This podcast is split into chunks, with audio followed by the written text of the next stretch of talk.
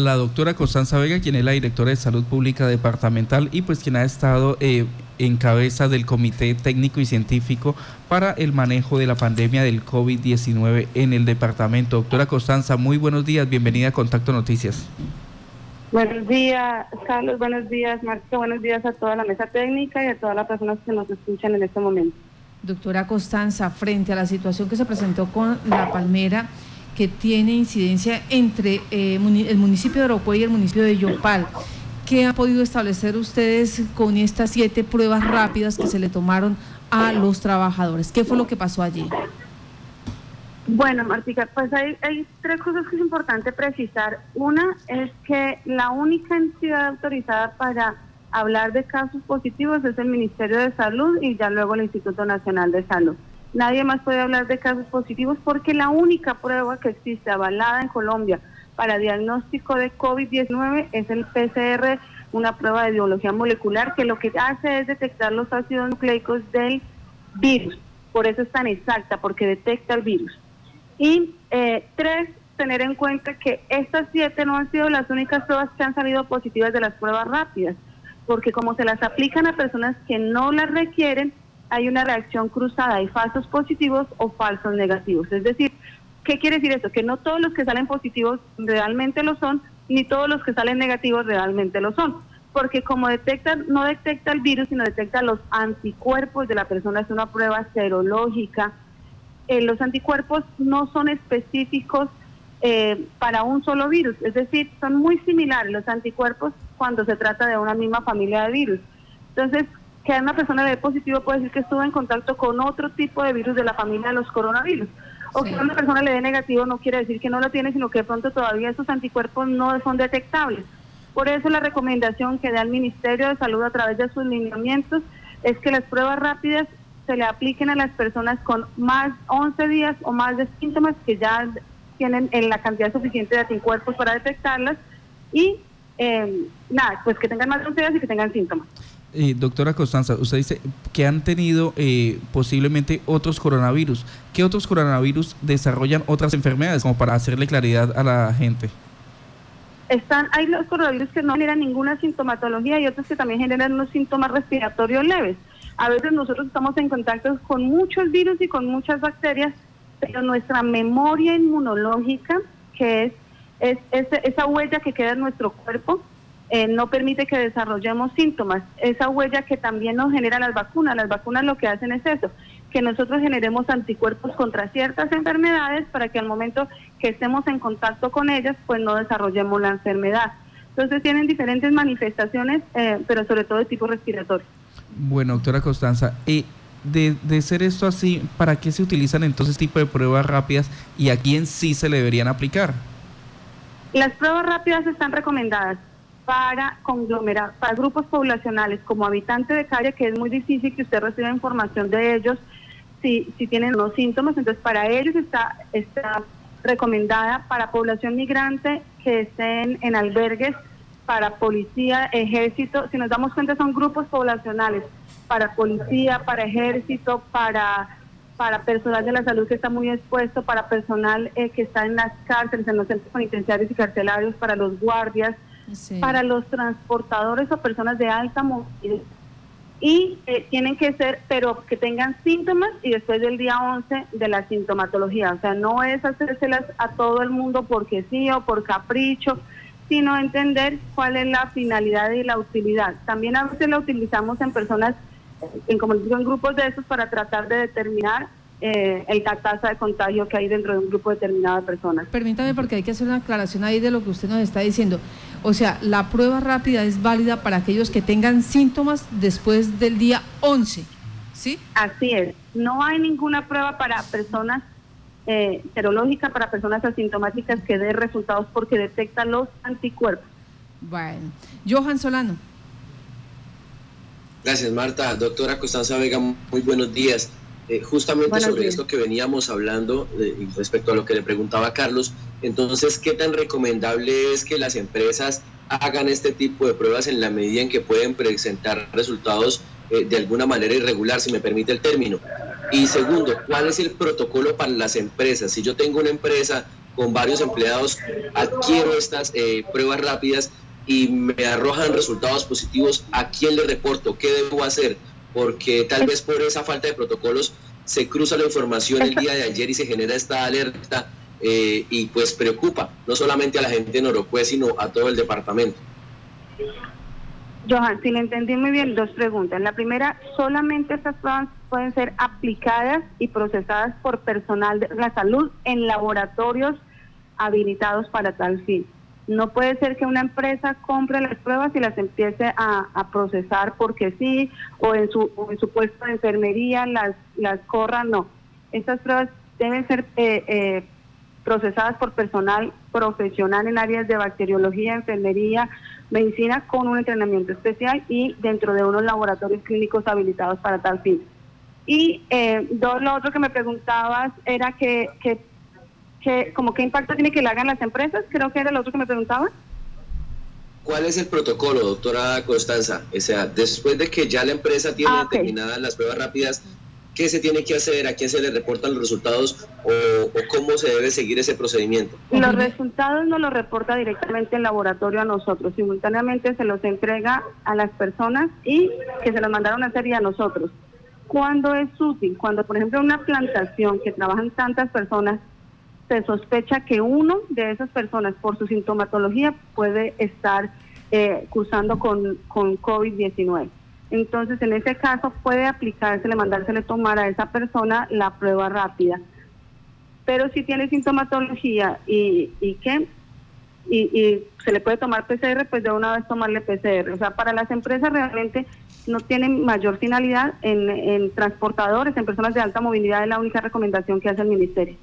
Permítame, cuando una empresa, por ejemplo, una palmera o, una, petrolera que eh, necesita de cuando eh, un gran número de personas, 50, 70, 100 personas, para hacer ciertos trabajos, ciertas labores, toma la decisión de hacer estas pruebas rápidas, las puede hacer sin hacer consulta a, ustedes, eh, comité de epidemiología en este momento que están, que están pendientes del COVID-19 o deben hacer esa explicación y decir, vamos a tomar estas pruebas para hacer el enlace con las EPS, para hacer el enlace con las IPS, para llevar como, como una orientación real de lo que se está haciendo en cada una de estas entidades? Estas entidades tienen que elaborar unos planes de contingencia. Todas las empresas que manejen cierto número de personas y que estén laborando tienen que elaborar un plan de contingencia que es vigilado por el mismo sector al que pertenece esa industria o esa empresa. No es por el sector de la salud, lo vigila su mismo sector. Mm. Eh, las pruebas, como no las procesa la empresa, sino un laboratorio, quien debe explicar y quien tiene eh, la obligación también de explicarle la utilidad de la prueba es el laboratorio, pero el laboratorio pues tampoco puede entrar a obligar a la persona a que no se la haga. Si la persona insiste en hacérsela, pues el laboratorio se la va a hacer, sí, pero, pero la obligación del laboratorio es explicarle cuál es la utilidad, cuál es la finalidad y que seguramente el resultado que reciba, si no tiene síntomas, no va a ser un resultado preciso. Puede ser un falso positivo o un falso negativo. A estas personas ya se les tomó el hisopado nasofaringeo, están en aislamiento y estamos pendientes de los resultados, pues eh, esperando que, sean negativos para evitar que tengamos allá un, brote dentro de, porque ya con más de tres casos dentro de, dentro de un mismo grupo estaríamos hablando de tener un brote. Bueno, eh, ¿qué novedades se han presentado en este momento en el departamento frente a la situación de COVID-19? Bueno, pues digamos que, novedades es que hemos estado analizando detenidamente cada uno de los casos, el comportamiento del departamento y vamos a empezar eh, por orden del señor gobernador a intensificar todas las acciones de vigilancia epidemiológica, porque como él mismo lo dice, o sea, que no tengamos casos durante algunos días no nos debe generar tranquilidad, nos tienes que llamar a que intensifiquemos todas las medidas de vigilancia no el, el secreto en esto no es tener pocos casos notificados, es tener el 100% de los casos positivos identificados. Ese es el verdadero secreto y lo que nos ayuda a contener la pandemia. Pero tener casos que de pronto no hayamos podido identificar, eso es un peligro. Entonces, digamos que ese es el lineamiento que hay por parte del señor gobernador, por parte de la Secretaría de Salud, es intensificar la vigilancia epidemiológica para que detectemos eh, el mayor número de casos, aumentar el número de, de toma de muestra, eh, es la única forma en que podremos diagnosticar en los, todos los casos de COVID de nuestro departamento. Johan. Doctora Constanza, eh, hace unos días se conoció por medios nacionales que la superintendencia había intervenido dos de los laboratorios que manejan pruebas rápidas. ¿Por qué se dio esta situación o, qué debo buscar yo como usuario en las pruebas rápidas que están ofertando ya varias entidades en el departamento para saber que, que, me pueden garantizar un resultado medianamente aceptable dentro de los protocolos que se manejan para el tema del diagnóstico del COVID-19? Los lineamientos son tener más de un 80% de sensibilidad que se haya que se haya probado de, en, en eh, se haya testeado más de 100 personas. ¿Cómo se hace esto? Se toman sueros de pacientes que ya se les hizo PCR y ya sabemos que son positivos o negativos y se les corre prueba que hay entre las dos, entre la prueba serológica y la prueba de biología molecular. Y eso eh, lo tienen que hacer cada uno de los laboratorios que fabrican estas pruebas. Entonces hay que revisar el, el, el inserto de la prueba que diga cuál es ese nivel de sensibilidad y especificidad y hay que verificar que la prueba esté registrada por INVIMA. INVIMA ha, sacado dos alertas sanitarias donde más o menos ha, hablado de 10 pruebas rápidas que no están avaladas en el, en el país y que no cumplen con los requisitos de testeo básicos de las pruebas rápidas. Entonces hay que verificar que estas pruebas no hagan parte de, las alertas sanitarias que hemos recibido por parte del Instituto Nacional, de, eh, por parte del INVIMA. En este momento, doctora Costanza, ¿cuántas pruebas se han tomado de PCR en el departamento y cuántas eh, están pendientes por resultado? ¿Cuántas pruebas que, perdón, se han tomado hasta el momento en el departamento de Casanare de PCR y cuántas están pendientes de resultado? Realmente el dato de ayer no lo recuerdo exactamente, pero estamos alrededor de 620 pruebas que hemos tomado en el departamento y alrededor de unos 50 resultados pendientes. Este dato, pues como ustedes lo saben, varía todos los días porque todos los días tomamos muestras, todos los días enviamos resultados, enviamos eh, muestras y todos los días recibimos resultados. En ese momento Hoy estamos a la espera de que nos lleguen nuevos resultados del Instituto Nacional de Salud. Hay pendiente unos 50 resultados promedio. Más o menos y con unos 5 o 6 días de espera. Ya. Eh, eso eh, quería preguntar eso también para que la gente tenga claridad en el tema, porque muchas personas se, toman la prueba y quieren que al otro día llegue el resultado.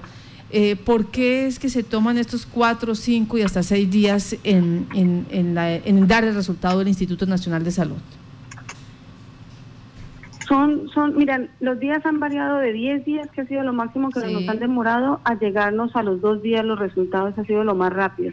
Entonces eso entiendo yo corresponde también como a la cantidad de muestras que están procesando. Cada vez el instituto está procesando más muestras y cada vez le interesa que, sean más laboratorios los que puedan procesar para, para que, que, digamos que se le dé agilidad. Pero creo yo que la demora en este momento se debe a que como el crecimiento es exponencial y lo que nosotros hacemos como departamentos es un estudio de contactos de cada uno de los positivos, cuando teníamos 30 casos positivos o 100 o 1000 o 5 mil en el país, pues eran 5 mil estudios de contactos. Ahorita tenemos 12 mil, o sea, cada día son más los que se presentan. Inicialmente veíamos que se presentaban 30 en un día, ahorita vamos en casi 500 en un día. Todo esto hace que, se aumente el número de muestras que se tomen. Ah. Sí, señora. Y eh, para finalizar, doctora Constanza. Economía. Me pregunta acá un oyente, cuando una persona presuntamente tiene COVID, le hacen el examen, pero esta persona ya los síntomas le han pasado, hay posibilidad eh, que el examen muestre eh, que esta persona sí tuvo COVID, hay trazas, queda en el cuerpo eh, de, la, del afectado esas trazas y puede demostrar que efectivamente padeció COVID o no. Nosotros tenemos algo que se llama memoria inmunológica y lo decía al principio, esa memoria inmunológica es lo que eh, permite que no nos repitan ciertas enfermedades. Esa huella es una inmunoglobulina G, se denomina, pero esa es la que se detecta con la prueba serológica. Recordemos que la PCR detecta el virus. Por eso cuando la PCR se vuelve negativa, sabemos que esa persona ya puede salir del aislamiento porque ya no transmite el virus.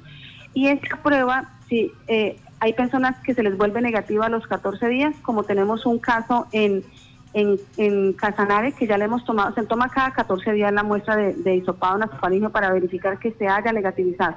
Tenemos un caso que vamos por la muestra, es decir, para, vamos a completar dos meses y sigue saliendo positiva. Entonces, eh, el virus puede durar depende del cuerpo, mucho tiempo o poco tiempo. Y que, quedamos con una memoria inmunológica. Obviamente, si el virus muta, esta memoria ya no nos va a proteger contra nuevas infecciones. Perdón, ¿tenemos un caso que va con la cuarta prueba? Sí, es que nosotros a cada caso positivo que le da, eh, a cada caso positivo que tenemos, entra en aislamiento y a los 14 días se le vuelve a tomar una muestra. Si esa muestra sale negativa, termina el aislamiento obligatorio. Si sale positiva, sigue en aislamiento obligatorio. Tenemos un caso de una paciente que, algunos que a, la segunda muestra ya negativo, y otros casos que vamos ya por cuarta muestra y siguen apareciendo positivos. ¿Cada cuánto se toma la muestra? ¿Cada 14 días? A los pacientes positivos se les debe repetir a los 14 días. Si sale negativo, terminó. Si sale positivo, se repite a los 14 días. Estamos hablando que esta paciente estaría ya hace que promedio casi dos meses. Sí, señora. Dos meses positivo para COVID-19, pero asintomática o más bien con sintomatología. Fue una paciente que tuvo síntomas moderados, estuvo en hospitalización, pero al momento está asintomática. Por eso cuando nosotros aclaramos que cuando hablamos de pacientes recuperados, nos referimos es al resultado de la PCR, no a su sintomatología clínica. Nosotros no hablamos de la clínica, hablamos de los resultados de las pruebas. Una persona recuperada es una prueba cuya segunda, tercera, cuarta muestra ya dio negativa y ya no está transmitiendo el virus puede ser que tenga alguna, eh, puede tener algunos síntomas relacionados, pero ya no transmite el virus. Eso le decimos recuperada. Entonces, esta es una paciente que no, todavía no la hemos podido pasar a recuperado, así su estado clínico sea óptimo, sigue apareciendo positivo. Quería preguntarle eso, o sea, esta paciente por obligación, por situación de su inmunología y las condiciones, debe estar en cuarentena. Hasta que la prueba salga negativa, deberá permanecer en cuarentena. Bueno, eh, perdón la curiosidad, ¿y la próxima prueba cuándo sería? No, Marica, no tengo la fecha exacta.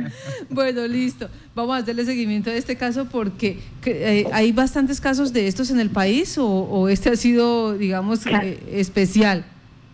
Pues nosotros no conocemos los resultados del país frente a eso. Digamos que esas informaciones las maneja cada departamento. Sí. Pero sí que Sanare ha tenido, digamos que casos que nos llaman la atención. Una paciente positiva que tuvo más de 150 contactos estrechos, sin embargo ninguno salió positivo, no le transmitió la enfermedad a nadie. Otra persona, y lo decía a través de otro medio de comunicación, que tuvo un contacto de media hora con dos personas, a esas dos personas le transmitió la enfermedad, pero la persona con la que vivía en su casa, con la que compartía vivienda, no. Entonces, todo lo sobre COVID está escribiéndose. Es un virus nuevo. Entonces, ¿qué hace que se contagien ciertas personas y otras no? ¿Qué hace que a una les dure dos meses en el cuerpo y a otras 15 días?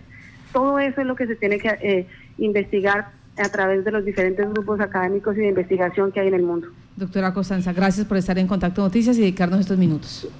A ustedes muy amables, feliz día.